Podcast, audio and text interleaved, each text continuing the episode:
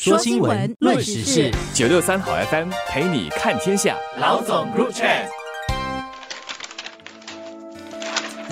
你好，我是联合早报的吴新慧。大家好，我是联合早报的王彼得。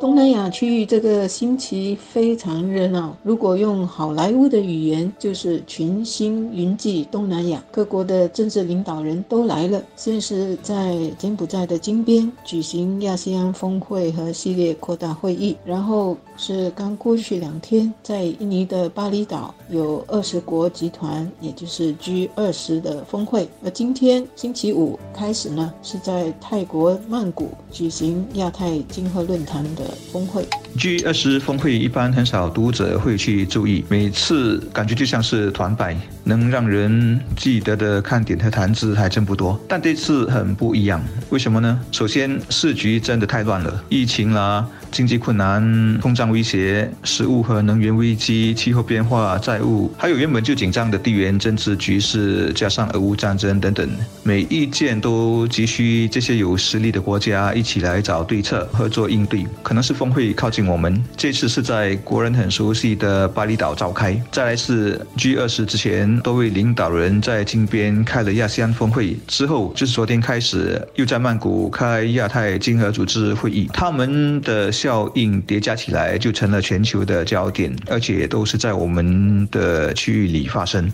大家可以想象，各国领导人，包括我们的总理李显龙，是马不停蹄地从一个城市飞到另外一个城市参加会议。那大家飞来飞去谈些什么呢？有什么实质内容吗？老实说，如果从前面两个已经举行的亚细安峰会和 G 二十峰会来看，可能实质的不是很多。但是很重要的一点是，这些会议都是实体会议，是官兵疫情爆发。两年多来，这些峰会的领导人终于有机会能够面对面的开会。而过去呢，两年都是通过视频进行的。所以这次三个都在东南亚举行的峰会，各个领导人都利用机会来举行双边会谈。特别呢是这两三年期间，一些国家的领导人。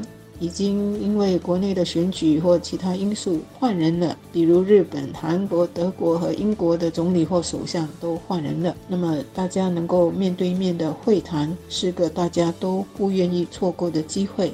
这次的 G 二十还加了猛料，首先是峰会正式开始前，举世关注的习拜会先登场，算是很大的铺垫。会晤当然谈不上有什么具体成果，但关系坏到这样，大家能见个面，握握手，微笑以对，然后表示说不想冷战，有决心管控好关系，再把底线说清楚等等，起码能起到缓和作用。习近平大概是二十大之后地位稳固，明显走路有风，很多人。都注意到他在很多场合是不戴口罩的，这也给了很多被中国的防疫锁国政策搞得凄凄惨惨、心里一片愁云惨雾的人，有了一点情况可能转好的盼头。第二个。突发的猛料是峰会第二天有导弹落到了波兰境内。前天一早在手机里看到这则新闻的标题，还真的吓了一跳。一直担心的战事会扩大，把北约也卷了进来，酿成欧洲大战，是不是是成真的呢？在巴黎会议场，在事态还没搞清楚前，北约和日本等国领袖被迫开了紧急的会外会。从后来的照片上可以看出，大家的神情都很紧绷。还好后来确认。是乌克兰的防空导弹掉了下来，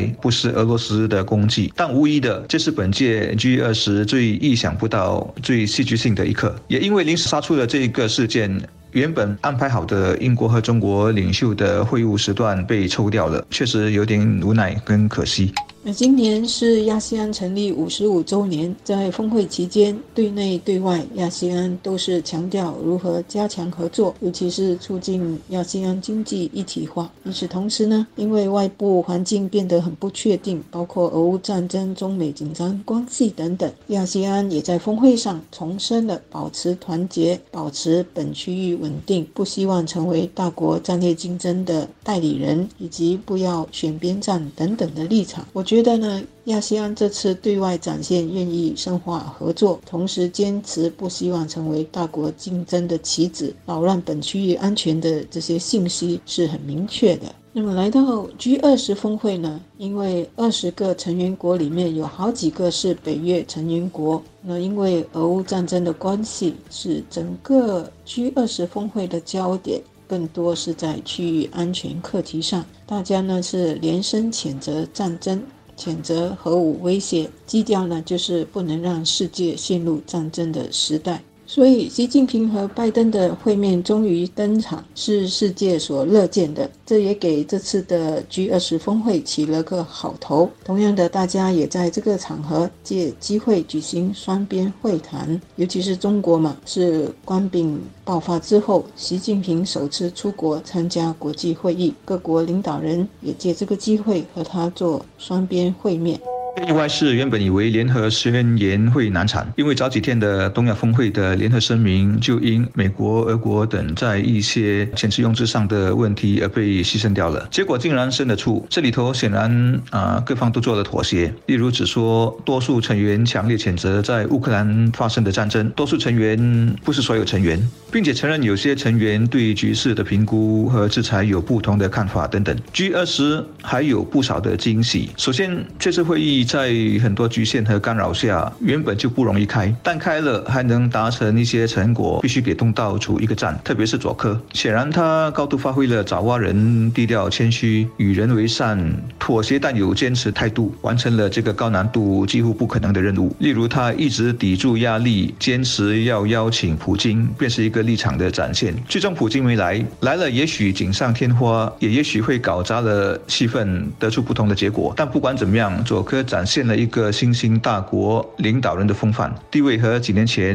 真的不可同日而语。可惜他要届满了，否则亚细安会收获一个呃有分量的领袖。今后最想看到的是亚细安能继续发展，以后可以像欧盟那样，以一个组织的集体身份出席 G 二十，当然到时就是 G 二十亿了。另外还有一个呃可能不太引人注意的消息，但我觉得特别重要，是土耳其的埃尔多安说黑。海运粮协议有望延续，他是这个协议的主要推手。世界现在太需要粮食了，如果能够延续，那么继续从黑海运出，会解决很多人的饥饿的问题。当然，这些国际事件和课题都可能离我们比较远。如果你没兴趣，那不妨去看看会场上一个意外流出的视频，是习近平和加拿大帅哥总理特鲁多的一个小对谈。那是大人物最接近我们普通人真性情，不爽就要唠叨你。两句的一幕，看了应该会让你会心一笑。无论对中国有什么意识形态上或者其他经济等领域的意见有大不同，大家还是知道中国的崛起和中国这个超级大市场的重要，所以是不可能跟中国脱钩的。那与其一直处于一种对抗的状态，倒不如寻求可以合作和扩大互惠互利的领域。只有在大家有合作的意识和意愿的情况下，才会去克服困难，找出合作的空间和合作障碍的突破口。而这应该是这次在东南亚举行三个峰会应该争取达到的境界和效应。